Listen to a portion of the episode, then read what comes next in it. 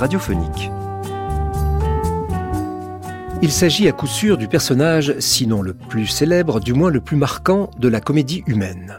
Mais sous quel nom le connaît-on le mieux? Jacques Collin? Trompe la mort? Don Carlos Herrera? Plutôt Vautrin. Vautrin qui parle ainsi de l'amour le plus beau, l'amour sans espoir, l'amour qui ne s'avoue pas devant les hommes, l'amour qui ennoblit tous les actes, mène à la perfection idéale, à la connaissance de Dieu. Oui, Vautrin, personnage romanesque, personnage théâtral auquel s'intéressait le 10 octobre 1953 la Société d'histoire du théâtre.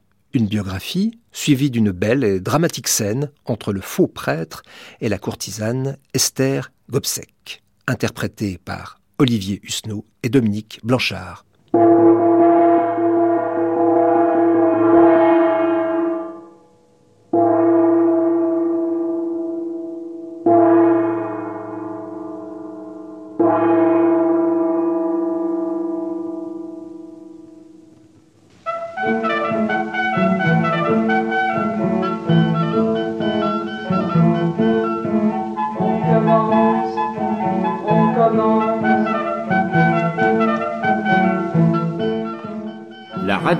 Française présente Prestige du théâtre, une émission de la Société d'histoire du théâtre. Balzac et le théâtre, aujourd'hui, le personnage de Vautrin. Avec Henri Roland de la Comédie Française, le comédien, Léon Chancerelle, Sébastien le secrétaire, et Dominique Blanchard, la jeune comédienne. Texte de Léon Chancerelle, avec la collaboration d'Olga Wormser. Au cours de cette émission, vous entendrez des scènes tirées de divers romans de Balzac, avec le concours de Olivier Husneau dans le personnage de Vautrin. Réalisation René Guignard. Notre dernier entretien aurait pu avoir pour titre Vautrin ou les vicissitudes d'un chef-d'œuvre manqué. Ou l'histoire d'un four. Bien sûr, en lisant certaines scènes, nous étions pris, emportés par l'action. Et pourtant, nous nous sommes quittés mélancoliques. Oui, oui c'est vrai. Gênés, insatisfaits, pleins de regrets devant ce bizarre tissu d'inventions sans vraisemblance, ce, ce fouillis d'intrigues obscures. Oui, oui, j'ai cette impression aussi, et pourtant, pourtant, en ces multiples incarnations, Jacques Collin dit trompe la mort, dit Vaudrin, dit Carlos Herrera, dit Monsieur Jules, dit William Berker, hmm reste une des plus géniales créations de Balzac. Oui, seulement, pour saisir la grandeur et le sens de ce vivant symbole de la lutte du bien et du mal, il faut prendre la peine de l'aller chercher à travers la série des romans de Balzac. Voilà, voilà. Du père Goriot aux illusions perdues. En passant par le député d'Arcis et la dernière incarnation de Vautrin. Alors, si vous voulez bien, nous allons essayer de tracer la biographie de Vautrin d'après la comédie humaine. Bon. Mais, tout d'abord, je crois qu'il faut souligner que ce personnage, qui paraît invraisemblable et complètement inventé, Balzac l'a, créé d'après des personnages réels. Tu as entendu parler de Vidocq. Oui, oui, oui, le, célèbre policier, le roi des détectives. Oui, c'est ça. Eh ben, Vidocq, Eugène François Vidocq, né en 1760 mort en 1857, est le prototype de Jacques Collin, dit Vaudrin, etc., etc., et aussi de tous les sous-Jacques Collin qui, à la suite de Balzac, devaient nourrir toute une abondante littérature policière. De Jean Valjean déjà nommé à Arsène Lupin et leurs émules. Bien plus, le dit Vidocq était un familier de M. Balzac. Il lui avait apporté les souvenirs et les documents qui lui ont permis de composer d'après nature le personnage de Jacques Collin. Et jusque dans son aspect physique. Euh, Balzac nous le décrit ainsi dans ses romans. Un géant d'une force herculéenne, des épaules larges, un buste d'athlète, les muscles apparents, les mains épaisses, carrées et fortement marquées aux phalanges par des bouquets de poils touffus d'un roux ardent. C'est précis. Ses yeux terribles, noirs, semblait aller au fond des consciences pour découvrir les secrets les plus cachés. Et tout ça, c'est dans Balzac, tu sais. Mm. Obligeant et rieur, il a une voix de basse-taille en harmonie avec sa grosse gaieté. Comme Vautrin, Vidocq avait été au bagne avant de devenir chef de la sûreté. ce qui, dans le drame, paraît invraisemblable, est réellement arrivé. Comme Vautrin, Vidocq était le chef d'une bande de bagnards évadés, organisés sous son commandement, et dont il était le banquier. Et les prototypes de philosophes, fil de soie, la fourraille, ont existé. Et comme Vautrin, Vidocq avait réussi de nombreuses évasions, de multiples incarnations. Ce sont les souvenirs de Vidocq qui ont suggéré à Balzac la métamorphose de Vautrin en prêtre espagnol, par exemple. C'est Vidocq qui lui a appris les secrets et la langue du bagne de Toulon. Cela a posé Jacques Collin. Le Jacques Collin de la comédie humaine est né en 1779. Il fait ses études chez les oratoriens. Placé par sa tante Jacqueline Collin dans une banque, il est faussement accusé d'avoir commis un faux. Il prend la fuite, il est repris et envoyé au bagne. Il s'en évade en 1815 et c'est là qu'il s'installe, comme tu le sais, sous le nom de Vaudrin à la pension Vauquier. Où il rencontre Rastignac. C'est raconté tout au long dans le Père Goriot. Et nous retrouvons Jacques Collin, dit Vaudrin, une année plus tard dans Splendeur et misère des courtisanes, sous les traits de Don Carlos Herrera, chanoine honoraire du chapitre de Tolède. Oui, au moment où Lucien de Rubempré va se suicider. C'est ça. Lucien devient alors, pour Vautrin, je cite la phrase même de Balzac, plus qu'un fils, plus qu'une femme aimée, plus qu'une famille, plus que sa vie. Lucien s'était pris d'Esther Gobseck, il la croyait pure et il découvre qu'elle n'est qu'une prostituée. Alors Jacques Collin, sous le déguisement du chanoine Herrera, va trouver Esther. Il y a là des pages, des pages. Ah oui, magnifique. La confession d'Esther par le faux prêtre, ah c'est du théâtre, quelle scène et quel rôle. Oui, n'est-ce pas? Eh bien, nous allons prendre le texte de Balzac et nous allons essayer de le jouer. Tu seras Esther et Olivier Husneau sera Vautrin Herrera. Mon histoire est bien simple, mon père. Il y a trois mois, je vivais dans le désordre où je suis né. J'étais la dernière des créatures et la plus infâme. Maintenant, je suis seulement la plus malheureuse de toutes. Permettez-moi de ne rien vous raconter de ma pauvre mère, morte, assassinée. Par un capitaine dans une maison suspecte. Je n'ai pas été baptisée. Je n'ai reçu les enseignements d'aucune religion. Tout est encore réparable pourvu que votre foi, votre repentir soit sincère et sans arrière-pensée. Lucien et Dieu remplissent mon cœur. Vous auriez pu dire Dieu et Lucien. Allons, expliquez-moi tout. Lucien est Lucien, le plus beau et le meilleur des êtres vivants. Si vous le connaissez, mon amour doit vous sembler bien naturel. Je l'ai rencontré par hasard il y a trois mois à la porte Saint-Martin où j'étais allée un jour de sortie, car nous avions un jour par semaine dans la maison de Madame Ménardi où j'étais. Le lendemain, vous comprenez bien que je me suis affranchie sans permission. L'amour était entré dans mon cœur et m'avait si bien changé qu'en revenant du théâtre, je ne me reconnaissais plus moi-même. Je me faisais horreur. Jamais Lucien n'a pu rien savoir. Au lieu de lui dire où j'étais, je lui ai donné l'adresse de ce logement où demeurait alors une de mes amies, qui a eu la complaisance de me le céder. Eh bien, depuis ce jour, j'ai travaillé dans cette chambre comme une perdue, à faire des chemises de vingt-huit sous de façon, afin de vivre d'un travail honnête. Pendant un mois, je n'ai mangé que des pommes de terre, pour rester sage et digne de Lucien, qui m'aime et me respecte comme la plus vertueuse des vertueuses. J'ai fait ma déclaration en forme à la police pour reprendre mes droits et je suis soumise à deux ans de surveillance. Eux qui sont si faciles pour vous inscrire sur les registres d'infamie deviennent d'une excessive difficulté pour vous enrayer. Tout ce que je demandais au ciel était de protéger ma résolution. J'aurai dix-neuf ans au mois d'avril. À cet âge, il y a de la ressource. Il me semble à moi que je ne suis née qu'il y a trois mois.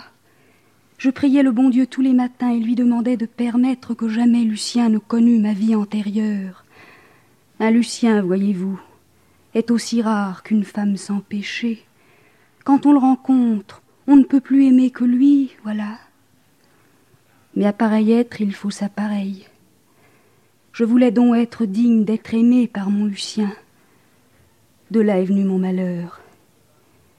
Hier à l'opéra, j'ai été reconnue par des jeunes gens qui n'ont pas plus de cœur qu'il n'y a de pitié chez les tigres. Le voile d'innocence que j'avais est tombé. Leurs rires m'ont fendu la tête et le cœur. Votre voile d'innocence? Vous avez donc traité Lucien avec la dernière rigueur? On ne résiste pas à un Dieu. Ne blasphémez pas. Personne ne peut ressembler à Dieu. Si vous aviez éprouvé le changement que vous vous vantez d'avoir subi, vous eussiez acquis les vertus qui sont l'apanage de l'adolescence, vous eussiez connu les délices de la chasteté, les délicatesses de la pudeur, ces deux gloires de la jeune fille. Vous n'aimez pas. Je ne l'aime pas.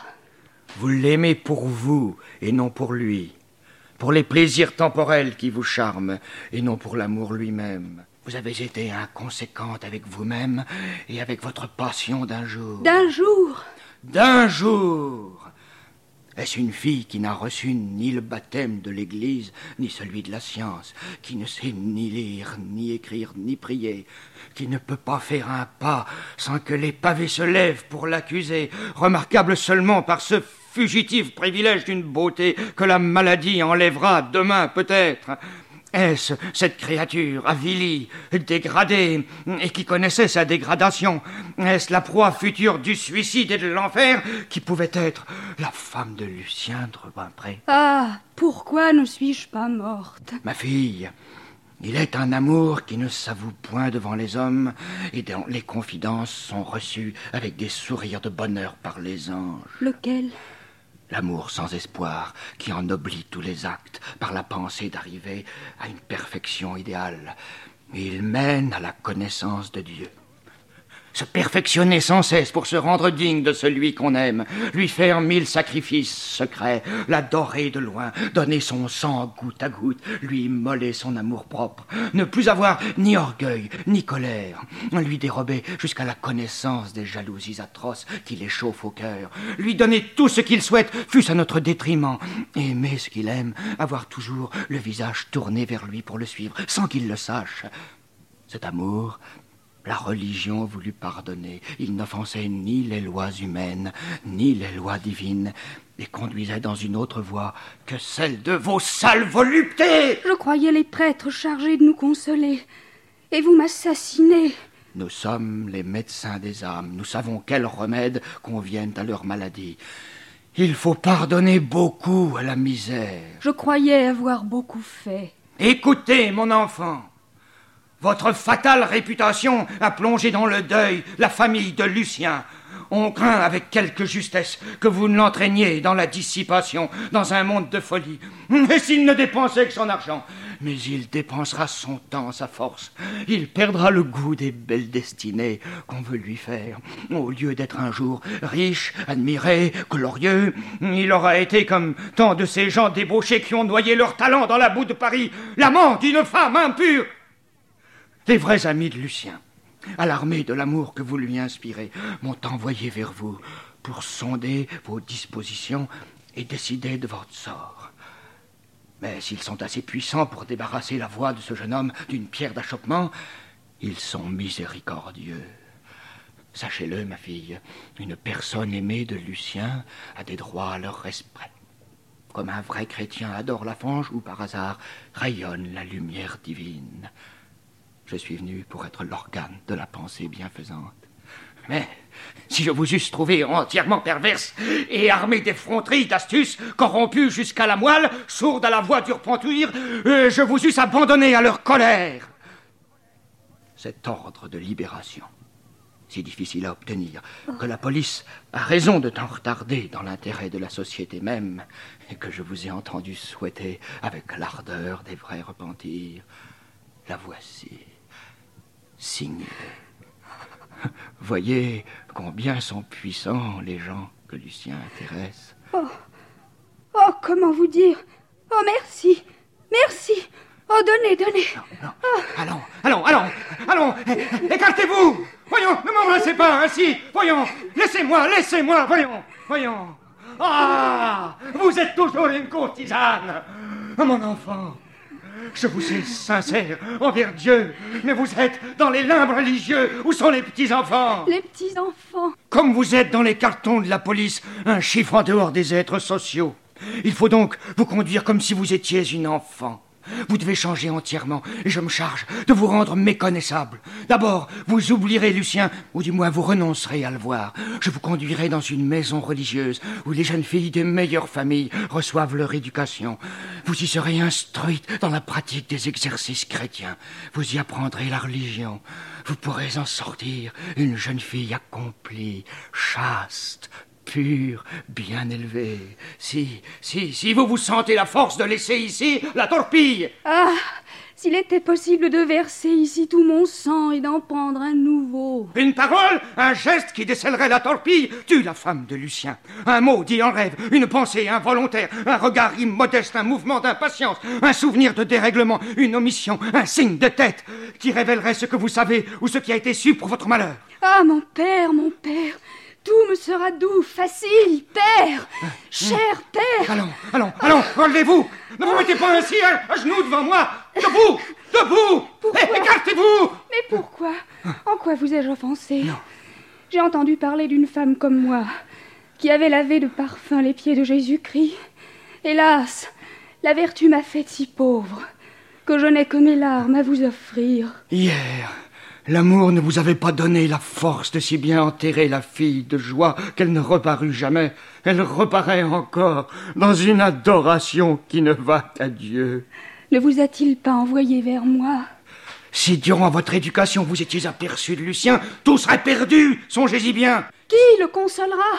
De quoi le consoliez-vous? Il était triste d'aimer une fille comme vous. Hélas, je suis la créature la plus méprisable et je ne pouvais trouver grâce à ses yeux que par la force de mon amour. Cet amour doit vous donner le courage de m'obéir aveuglément. À bientôt. Oh, avant de partir, apprenez-moi une vraie prière, afin que je puisse prier Dieu. Notre Père qui êtes aux cieux. Notre Père qui êtes aux cieux. Que votre nom soit sanctifié que votre nom soit sanctifié. Que votre règne arrive, que votre volonté soit faite sur la terre comme au ciel. Sur la terre comme au ciel. Mais comment vous nommez-vous? Carlos Herrera. Je suis espagnol et banni de mon pays.